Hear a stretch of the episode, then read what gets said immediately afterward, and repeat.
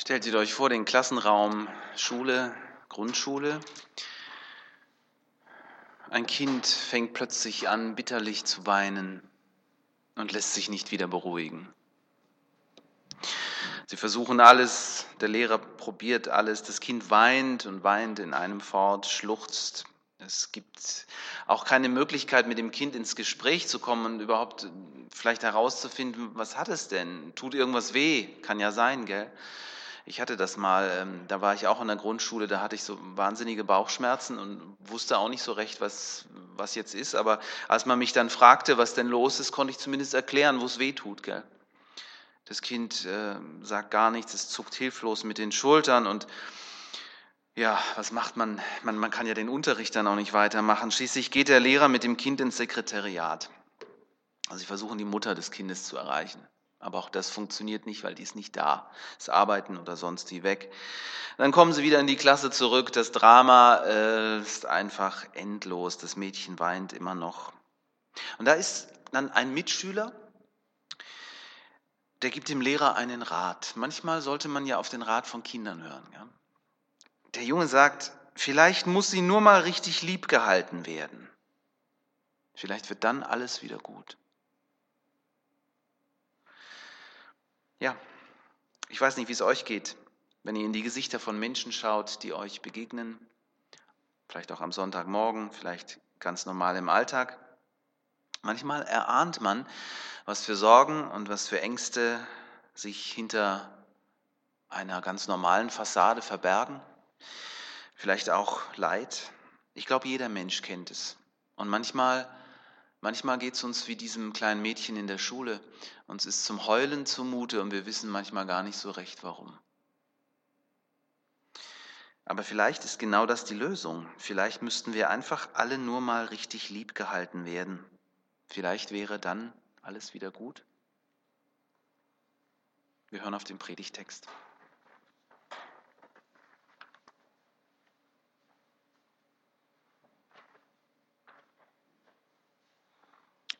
Jesaja 66, die Verse 10 bis 13. Freut euch mit der Zionstadt, jubelt über ihr Glück, ihr alle, die es liebt und denen ihr Leid zu Herzen geht. Sie wird euch teilgeben an der Fülle ihrer Herrlichkeit. Ihr werdet an ihrer Mutterbrust saugen und mit Glück gesättigt werden. Ich, der Herr, verspreche, ich schenke der Zionstadt Frieden und Wohlstand, der Reichtum der Völker wird ihr zufließen wie ein nie versiegender Strom. Ihr werdet an ihren Brüsten saugen, ihr werdet euch fühlen wie Kinder, die auf den Arm getragen und auf den Knien gewiegt werden. Ich werde euch trösten, wie eine Mutter tröstet. Das Glück Jerusalems wird euch glücklich machen. Wenn ihr das erlebt, werdet ihr voll Freude sein. Neuer Lebensmut wird in euch erwachen, so wie im Frühling das frische Grün sprost.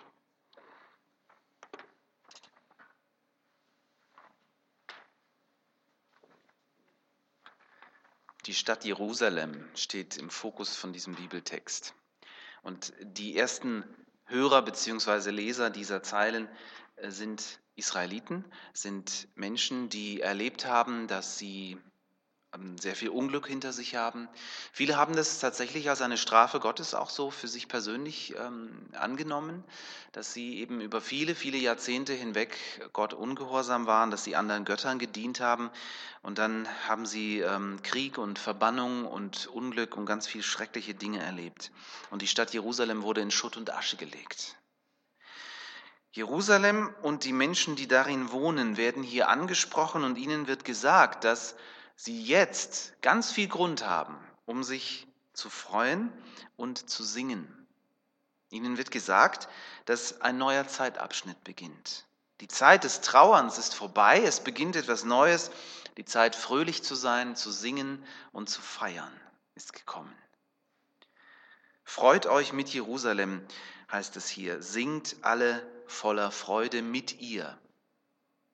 Das ist denke ich, direkt auch an uns Christen gewandt, dass wir da mit hinein ähm, springen sollen in diese Freude, die Jerusalem erfüllt.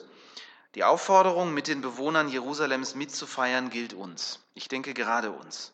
Denn das Wirken Gottes wird vielleicht nirgendwo so deutlich spürbar wie in Jerusalem, wie in Palästina, auch heute. Wenn wir an das Jahr 1948 denken, kein Mensch hat es damals für möglich gehalten, dass ähm, Israel wieder ein eigener Staat wird. Mit all dem, was natürlich damit auch verbunden war an Krieg und an Terror bis heute. Und trotzdem, Jerusalem ist immer wieder aufgebaut worden, auch in unserer Zeit. Und ähm, wir denken natürlich in besonderer Weise als Christen auch daran, dass dieses Land und diese Stadt unseren Messias, unseren Herrn Jesus Christus hervorgebracht hat.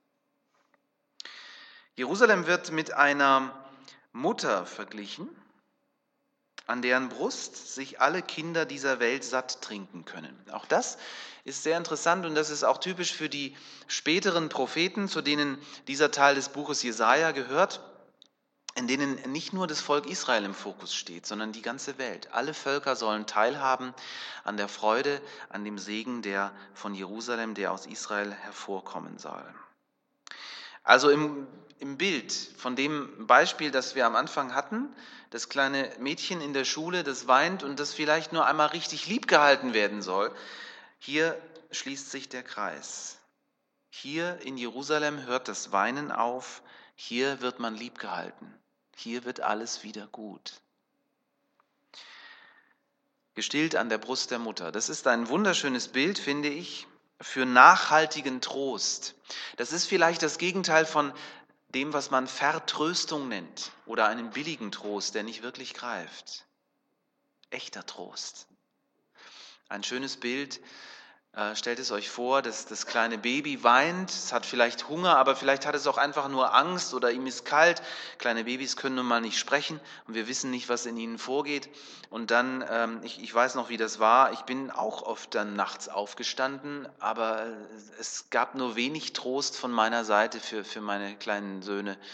Ich habe sie dann auch an die Brust gedrückt, aber sie haben da wenig Trost erfahren. Ähm, sie haben einfach weiter geschrien. Gell? Aber das war dann ganz anders, wenn sie dann in den Armen der Mutter waren. Und deswegen gebraucht Jesaja dieses Bild. Der Geist Gottes schenkt ihm dieses Bild, um ihm deutlich zu machen, Gott ist auch wie eine Mutter. Es ist natürlich ganz wichtig, dass wir hier die Dinge nicht miteinander verwechseln. Gott ist immer nur wie. Wir, wir können immer nur bestimmte Vorstellungen von ihm äh, versuchen aufzugreifen, um zu verstehen, wie er ist. Und äh, es ist schon in Ordnung so, dass wir Gott ansprechen als den Vater und dass wir, wie Jesus uns das gelehrt hat, sein, äh, sein Gebet, unser Vater im Himmel sagen. Denn die Menschen, die damals lebten, die waren umgeben von ganz vielen Naturreligionen, in denen eben Muttergottheiten eine ganz große Rolle spielten. Und deswegen war es für Gott von vornherein wichtig, dass er sich davon abgrenzt, dass er nicht damit verwechselt werden will. Aber uns muss klar sein, Gott ist ähm, weder Mann noch Frau. Ähm, Gott steht über der Schöpfung. Ja? Wir, wir, sind, wir sind seine Geschöpfe, ja, aber wir haben immer nur Bilder von ihm und äh, Möglichkeiten zu verstehen, wie er ist. Und deswegen dieses wunderschöne Bild, von der Mutter, die ihr Kind tröstet, die wirklich ihrem Kind das schenkt, was nicht nur Ernährung in dem Sinne ist, ja, die Mutter ernährt ihr Kind natürlich auch, aber ähm, das Kind erfährt viel mehr. Es, es erfährt etwas von Geborgenheit. Und ähm, viele Psychologen sagen, dass ähm, es ganz wichtig ist für uns Menschen, dass wir dieses bei der Mutter zu sein, dass, dass man das dass das etwas ist, das unserer Psyche etwas ganz Wichtiges mitgibt und dass wir zu Menschen werden, die dann auch andere trösten können, die für andere da sein können, wenn wir selber diesen Trost erfahren haben. Und es gibt wohl nirgendwie so einen ähm, großartigen Trost wie den, den uns die Mutter geben kann. Du bist geliebt, du bist gewollt, das ist all das, was ein Kind ähm, erfährt an der Mutterbrust. Denn so spricht der Herr, heißt es hier, siehe, ich werde den Frieden wie einen Strom nach Jerusalem fließen lassen. Auch hier wieder ein Bild ein, ein Strom, der unaufhaltsam ist, der sich durch die Straßen von Jerusalem ergießt. Das ist ähm, natürlich ist das Zukunftsmusik. Wenn wir heute nach Jerusalem schauen, und ich vermute, dass es den Menschen, die das damals als erstes gehört haben, ähnlich ging. Die lebten vielleicht in Jerusalem, aber die spürten noch nicht wirklich viel von Frieden. Die, die lebten inmitten von Ruinen. Die hatten das, was, was Menschen in Syrien momentan erleben, wenn sie sagen, ich, ich werde nicht Flüchtling, ich bleibe hier, ich, ich warte ab. Und es gibt tatsächlich Menschen, die versuchen, in diesen Ruinen zu leben und zu überleben, mit der Hoffnung, es geht irgendwann wieder weiter. Also Jesaja wirft hier einen Blick in die Zukunft, in eine Zeit, in der die Ruinen der Stadt wieder aufgebaut worden sind, in der die Menschen in Frieden und ohne Angst voreinander leben können.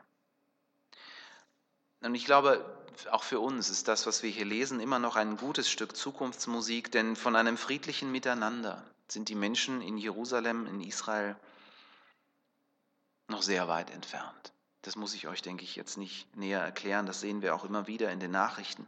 Der Konflikt mit den Palästinensern scheint ja unüberbrückbar. Und der Hass auf beiden Seiten eruptiert immer wieder, gerade auch in den letzten Wochen dass niemand in Frieden leben kann, dass man, als, ähm, ja, dass, dass man immer Angst haben muss, der hat da ein Messer in der Tasche und stürzt gleich auf mich los. Menschlich gesehen scheint es nur wenig Hoffnung zu geben. Interessant ist aber, dass Gott selber das auf seiner Fahne hat auf seiner Agenda, wenn man so will. Er sagt, ich bin mit dem, wie es ist, nicht zufrieden, da soll sich etwas ändern. Gott selber gibt das Versprechen auf nachhaltige Veränderung hier. Gott will den Frieden wie einen Fluss, wie einen Strom durch die Straßen von Jerusalem lenken und eine Verbindung schaffen zwischen sich und den Menschen. Und dann soll es auch zu einer Verbindung kommen zwischen den Menschen untereinander. In diesen Zusammenhang ist die Jahreslosung eingebettet, die uns ähm, auffangen will, wie es die Arme einer Mutter tun, die uns daran erinnern will, Trost ist etwas ganz, ganz Wesentliches und wir brauchen diesen Trost. Auch wenn wir manchmal sagen, will ich nicht, interessiert mich nicht.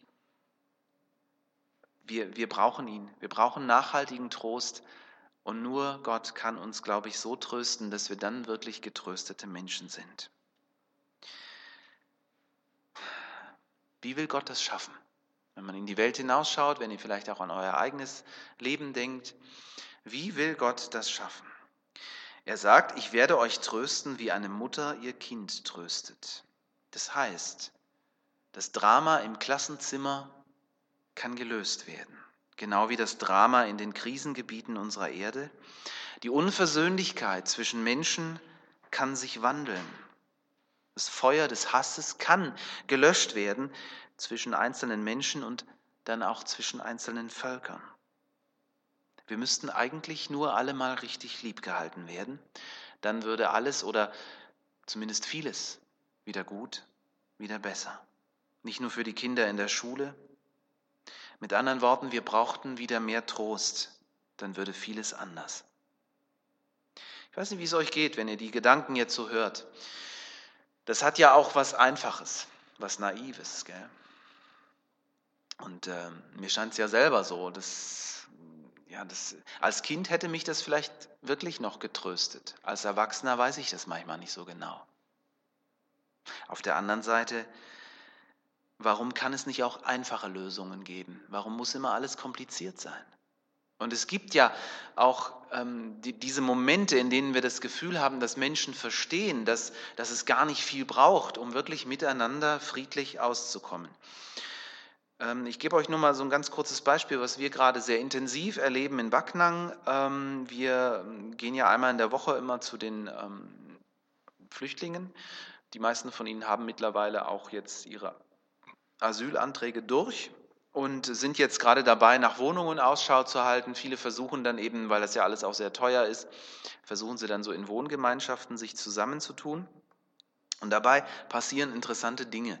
Also wir haben ganz viele äh, Flüchtlinge aus Syrien, aber wir haben auch Leute aus Albanien da, wir haben Leute aus Afrika da. Und interessant ist, dass diese unterschiedlichen Menschen friedlich miteinander leben können. Das heißt nicht, dass es nie Konflikte gibt, gibt es immer wieder mal, aber ähm, sie leben in einer Umgebung, in der sie aufeinander angewiesen sind und plötzlich merken, es geht, wir können miteinander. Und das merken wir manchmal auch in unseren kleinen, ähm, Alltagssituationen, ja, dass, dass verfeindete Menschen, dass Menschen, die sich nicht grüßen, plötzlich wieder aufeinander zugehen können. Auch in der Gemeinde ist das eine Erfahrung, die wir machen können, im Miteinander der Generationen und so weiter. Es gibt diese Zeichen, die uns Mut machen zu sagen, Gott ist ja längst am Werk. Da sind ja längst Zeichen da. Lasst uns sie sehen und lasst uns ähm, voller Mut und voller Hoffnung sein. Gott selber gibt das Versprechen, auch wenn es manchmal naiv klingt. Nun, Gott hat ja nicht nur ein Versprechen gegeben in dem Sinne, dass er mit uns geredet hat und gesagt hat, es wird alles gut. Gott äh, kommt nicht und sagt, ähm, es wird schon besser, sondern er kommt selber. Und das ist das, was wir erst vor wenigen Tagen wieder gefeiert haben, in den Weihnachtstagen. Die Symbolik ist noch da, hier mitten im Raum, gell, auch wenn sie jetzt nicht typisch christlich ist. Aber es ist ein ganz deutliches Zeichen, Gott hat sich auf den Weg gemacht zu uns. Er ist längst da und er will uns zu Menschen machen, die getröstet sind und die sich dann auch auf den Weg machen zu anderen Menschen. Für wahr, sagt Jesaja an anderer Stelle, er trug unsere Krankheit, er lud auf sich unsere Schmerzen, er ist um unserer Missetat willen verwundet, um unserer Sünde willen zerschlagen. Die Strafe liegt auf ihm, auf dass wir Frieden hätten. Und durch seine Wunden sind wir geheilt. Das ist das, was wir gleich im Abendmahl miteinander feiern werden. Das Zeichen, das uns der gekreuzigte Gott gibt. Ich tröste nicht nur vom Himmel her, ich sage nicht nur was durch meine Propheten, ich komme selbst. Ich komme zu euch, bin für euch da. Ich leide mit euch, für euch. Und ich vergebe euch. Und deshalb dürft ihr auch erstmal euch selber vergeben, euch selber annehmen und dann dürft ihr auch anderen vergeben. Es gibt äh, so, so, ein schönes Lied, diese Zeile ähm, kam mir so ins, ins, ins Gedächtnis. Äh, wer Jesus im Glauben am Kreuze erblickt, das kennt ihr noch, gell? Er wird heil zu derselbigen Stunde. Ich glaube, es ist nicht mehr im Liederbuch, ich habe es jedenfalls nicht gefunden. Es ist sowieso immer schade, dass so, so die alten Lieder dann so mit der Zeit einfach verschwinden. Ne? Dann kommt ein neues Liederbuch und ist plötzlich ein Lied wirklich weg. Heil zu derselbigen Stunde. Das ist doch das, worum es hier geht. Trost, und ähm, auch von, von der Geschichte, die Uwe uns gleich zu Anfang vorgelesen hat, mit, mit dem Glück. Ja? Der Mantel, den Gott uns da umlegt, das ist so dieses schöne Bild, das kam mir gerade spontan, als, als Uwe das, die Geschichte uns vorgelesen hat. Das kennen wir ja auch noch, wenn man dann so jemand besucht hat und sich verabschiedet und dabei ist zu gehen, dann kommt der Gastgeber und nimmt, äh, nimmt den Mantel und kommt von hinten und streift ihn dir so über. Das äh, das ist eine wunderschöne Geste. Das ist das, was Gott macht, wenn, wenn er sagt, ich, ich bin bei dir. Das ist, das ist mein Mantel, den ich dir überziehe. Sei, sei froh, sei glücklich, du bist geliebt. Ja? Also äh, in, in den kleinen Dingen des Alltags können wir anfangen, uns gegenseitig auch gut zu tun und, und zu sagen, es gibt dieses Hemd des Glücks. Ja? Selbst in, in den kleinen Gesten, die wir da füreinander tun. Wer getröstet ist, der kann andere trösten. Und mit diesem ähm, Gedanken ähm, möchte ich nochmal was Zweites auftun in dieser Predigt. Getröstete Menschen gehen, glaube ich, tatsächlich anders um mit sich selber und eben auch mit anderen. Sie hören nicht nur auf zu weinen und zu schreien und anderen weh zu tun, sondern sie bekommen einen Blick dafür, dass sie in einer Welt leben, in der ganz, ganz viele Menschen Trost brauchen. Nicht nur sie selber. Sie fangen an, von sich wegzuschauen und das Leid der anderen zu sehen. Und ich habe euch auch noch eine Geschichte mitgebracht, die ist auch von Axel Kühner. Der schafft es ja immer wieder in, in, in genialer Art und Weise, Gedanken aufzugreifen, Geschichten. Ich glaube, er ist, er ist auf der Jagd, er ist so ein Sammler, der, der immer überall Geschichten ausgräbt, die einfach uns helfen, Dinge zu verstehen. Er erzählt die Geschichte von einem Ehepaar, deren ganzes Glück ein, ein Kind ist, ihr, ihre Tochter, ein kleines Mädchen. Sie haben ganz, ganz viele Jahre auf dieses Kind gewartet und haben zuletzt gedacht, sie bekommen es nicht mehr und dann werden sie zum glücklichsten Paar der Welt, als sie dieses Kind haben. Und dann ist das Mädchen vier Jahre alt und ja, dann wird es vor den Augen der Eltern auf der Straße überfahren und ist tot. Ein furchtbares Unglück. Die, äh, dieses Ehepaar lebt in einem kleinen Ort, in einem kleinen Dorf, jeder kennt jeden und die Dorfgemeinschaft ist ganz für sie da. Sie, sie trösten sie, sie sind alle, sie sind alle wirklich, äh, kommen sie zur Beerdigung und nehmen teil an der Trauer der Eltern.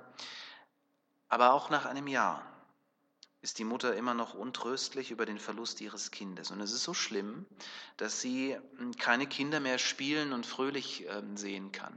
Da kommt so, so, eine, so eine Wut in ihr hoch. Und vielleicht können wir das so ein Stück weit zumindest nachvollziehen. Es sind ganz viele bittere Gedanken in ihr, Zorn und Hass und Neid auf, ähm, ja, auf das Glück, was andere haben und was sie jetzt nicht mehr haben darf. Was macht sie? Sie geht zu ihrem Pastor. Und sie sagt, ich, ich kann so nicht weiterleben, bitte, bitte hilf mir. Und ihr Pastor ist ein weiser Mann, der ähm, gibt ihr einen Rat, er gibt ihr eine, eine Hausaufgabe mit. Er sagt, mach dich doch auf den Weg durch das Dorf in dieser kommenden Woche und besuch die Leute. Und in jedem Haus, in dem du kein Leid findest, da lässt du dir eine Blume mitgeben. Und mit, dieser, mit diesem Blumenstrauß kommst du dann am nächsten Sonntag zu mir. Und die Frau macht, was er sagt. Als sie zum Pfarrer kommt, hat sie nicht eine einzige Blume dabei. Können Sie es vorstellen? Weil sie macht eine unglaubliche Entdeckung. Sie merkt, mein Leid ist vielleicht größer als das von anderen, das hat sie immer gedacht. Und plötzlich kommt sie den Menschen nahe und merkt, da hat ja jeder Leid, jeder leidet an irgendwas, jeder hat irgendwas, was ihm innerlich wehtut und es verändert sie. Es macht sie zu einer Frau, die anfängt, andere zu trösten. Das Geheimnisvolle ist ja sowieso, dass ähm, Menschen, die viel Leid erlebt haben und die es verarbeitet haben, eigentlich überhaupt fähig sind, andere wirklich zu trösten, weil sie ein Verständnis dafür haben, was, was anderen wehtut. Manchmal sind wir so gefangen in unserer eigenen kleinen Welt. Es erscheint alles so trostlos und wir, wir drehen unsere Kreise immer nur um uns selber. Gell? Und ähm, dann rauszukommen, zu erkennen, anderen geht es auch nicht gut. Andere haben auch Leid, andere sehnen sich auch nach Trost. Das ist übrigens eine Erfahrung, die ich selber immer wieder mache, wenn ich mich auf den Weg mache, um Menschen zu trösten, wenn ich Menschen in Altersheimen besuche oder wenn sie krank sind. Ähm, dass mich das selber ermutigt, dass es mir selber gut tut zu merken, die Begegnung jetzt war gut, das Telefonat jetzt war gut, es hat dem anderen, es hat der anderen geholfen. Da entsteht Kraft und Zuversicht, auch für mich selber. Also sich auf den Weg zu machen, um andere zu trösten, tröstet selber. Es gibt das Gefühl, was Wichtiges zu tun. Und vielleicht ist es hier auch so mit dem, was Jesus sagt, ähm, dass ähm, das, was du willst, dass dir die Menschen tun sollen, das tu du ihnen zuerst. Das, das äh, kann man hier sehr schön wiederfinden. Wenn du nach Trost suchst, dann geh und tröste andere. Ja. Wie kann es konkret aussehen? Ich habe euch so ein paar Beispiele mitgebracht. Sie sollen allerdings nur ähm, den, den Gedanken einfach nochmal so ein bisschen anreißen, weil ich glaube, dass unserer Fantasie hier keine Grenzen gesetzt werden soll. Es fängt ja schon damit an, dass ich den anderen wahrnehme, dass ich merke, der andere ist da, dass ich ihn grüße, dass ich ihm eine Umarmung schenke. Ich finde das so, ein, äh, so, so, eine schöne äh, Geste. Ich kenne sie auch hier nur aus Süddeutschland. Ich war neulich erst wieder im Norden unterwegs, habe meinen Vater besucht im Altersheim oben in Münster und da kennt man das nicht, dass man einander umarmt. Einfach nur eine kurze Umarmung, um, um einander zu begrüßen. Ich kenne das nur hier so aus dem Süden. Man spricht ja immer der, der kühle Norden. Gell? Also, aber ich finde, ich find, das ist was Wertvolles und Schönes und vielleicht sollten wir das bewusster tun, wenn wir es tun. Aber das sind ja auch noch ganz andere Dinge. Viele werden dadurch getröstet und ähm, ermutigt, wenn, wenn man ihnen hilft. Bei den einfachsten Dingen vielleicht. Ähm, bei einem Computerproblem oder bei, äh, bei einem Umzug bei einer Reparatur, wie auch immer. Ja, das ist oft ein viel stärkerer Trost als tausend Worte, weil du einem anderen damit sagst, ich bin für dich da. Ich nehme mir Zeit für dich. Das Wichtigste ist das, was man hier Präsenz nennt. Dasein. Da habe ich eine sehr wertvolle, auch wenn etwas schmerzhafte Erfahrung gemacht ja, die erzähle ich euch mal so ein bisschen, ist schon ein paar Jahre her. Da kam ich, da war ich noch in, in Böblingen in der Gemeinde. tätig. Und da kam ich ähm, an einem Sonntagmorgen relativ abgehetzt äh, zum Gottesdienst. Das war, glaube ich, fünf vor zehn. Und äh, ich habe dann so an die vor mir liegenden Aufgaben gedacht und steige aus dem Auto und laufe auf den Eingang zu und laufe äh, schräg an einem Gemeindemitglied vorbei, war ein älterer Mann. Mechanisch reiche ich ihm die Hand und sage, hallo, wie geht's dir? Und habe ihn noch nicht mal angeschaut, habe das gar nicht so richtig registriert eigentlich, wollte einfach nur rein und wollte äh, jetzt den Gottesdienst beginnen. Und er hat, ähm, er war auch deutlich größer und stärker als ich, er hat dann meine Hand nicht losgelassen. Er hat mich dann festgehalten, hat sich so, so ein bisschen, hat er mich so zu sich gezogen, hat äh, mich gezwungen, ihn anzuschauen, gell? und äh, hat dann ähm, so ein bisschen, ja, auch nicht so sehr freundlich, muss ich sagen, aber er hatte ja auch, denke ich, ein Recht dazu. Er hat dann gesagt, du willst doch gar nicht wirklich wissen, wie es mir geht. Boah, das war eine Lektion, kurz vorm Gottesdienst, gell, das hat mich ganz schön umgehauen. Ähm, aber es war wichtig. Und ich glaube, ich, ich mache das immer wieder falsch. Aber ich glaube schon auch, dass ich mich auf den Weg gemacht habe. Ich glaube, so eine Frage, wie geht es dir, sollte man auch nicht einfach leichtfertig stellen. Man sollte dann wirklich sich Zeit nehmen für den anderen. Gell? Und jemand mal schnell die Hand äh, reichen und, und sagen, du, ähm, ich, ich, muss jetzt weiter, das, das, versteht hoffentlich dann auch jeder. Und äh, kurz vorm Gottesdienst ist, glaube ich, auch keine gute Gelegenheit, dass man äh, den Pastor mit irgendwelchen Sachen bedrängt, ähm, die seelsorglicher Natur sind, weil der natürlich den Kopf mit anderen Dingen voll hat, ganz klar. Aber äh, ja, ich, ich denke schon, dass es hier auch eine wichtige Lektion ist, die ich mitbekommen habe. Und ich gebe sie euch weiter, weil vielleicht geht es euch immer wieder auch ähnlich. Ähm, wir sind alle angewiesen auf Zuspruch, auf den Trost von außen. Das ist nicht Schwäche, sondern Vorrecht. Lass uns das wirklich so sehen. Jesus verspricht seinen Jüngern, und das ist jetzt so der, der abschließende Gedanke in der Predigt, Jesus sagt, ich werde euch den Tröster senden. Er meint den Heiligen Geist. Und äh, hier sind wir bei einem ganz wichtigen Wort. Parakletos heißt es im Griechischen und ähm, das Wort ähm, kommt von Parakaleo im, ähm, im Griechischen von diesem Verb, was trösten bedeutet. Er nennt den Geist so, er nennt ihn den Tröster. Und Trost im, im, Neuen Testament heißt mehr als einfach nur einander in den Arm nehmen und trösten und so. Es, es hat durchaus auch was von Ermahnung und Erbauung. Also es wird dieses selbe Wort wird zum Beispiel auch verwendet, wenn, wenn Paulus schreibt, ähm, ich ermahne euch oder ermahnt einander gegenseitig. Auch das ist Trost. Auch das, was der liebe Bruder da in, in Böbling mit mir gemacht hat, war im Grunde genommen eine Art Trost. Er hat, äh, er hat mir sagen wollen, du, ich mag dich und ich will dir jetzt was Wichtiges sagen. Und diese Präsenz, dieses für den anderen Dasein ist, glaube ich, an der Stelle eben auch ganz wichtig. Und Jesus sagt, genau das passiert, wenn ich den Tröster zu euch senden werde, den Heiligen Geist, der in uns wohnt, in unseren Herzen, in unseren Gedanken. Jesus verspricht seinen Jüngern, und deswegen ist das eben auch wahr, wenn er sagt, ich bin bei euch alle Tage. Er ist es ja nicht körperlich, aber durch seinen Geist ist er es schon. Und zwar immer, auch wenn wir ihn nicht fühlen. Gell? Das ist tröstende Präsenz und wir dürfen uns das immer wieder neu versichern und deswegen ist Gottesdienst so wichtig, deswegen ist aber auch das eigene Bibellesen so wichtig, dass wir uns dieser Nähe Gottes immer wieder versichern. Das hat ja nichts Magisches oder so, dass man eine bestimmte Formel sagt und dann ist Gott da. Der ist sowieso da, aber ich habe oft nicht den Blick für ihn. Aber indem ich in seinem Wort lese, indem ich mich ansprechen lasse und sei es von einem Vers, aus der Bibel oder auch aus einem alten Lied oder was auch immer das gerade ist, das bewegt mich, das tröstet mich, das gibt mir Kraft. Das ist tröstende Präsenz. Diese Erfahrung, dass Gott selbst es ist, der uns tröstet wie eine Mutter, diese Erfahrung dürfen wir immer wieder machen.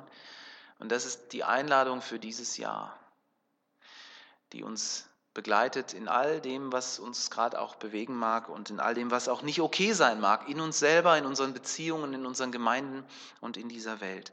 Jesaja erlebt es selber, diesen Trost. An anderer Stelle in Jesaja 38, 17 heißt er: Um Trost war mir sehr bange, aber du hast dich meiner Seele herzlich angenommen. Was für ein also hier wächst Luther über sich hinaus. Erstaunlich, wie er es hier schafft, wirklich auch gefühlsmäßig das so rüberzubringen, was hier im Hebräischen steht. Die Gegenwart Gottes, die tröstende Nähe ist erfahrbar jederzeit. Herzlich, du hast dich meiner herzlich angenommen. Das ist diese Umarmung.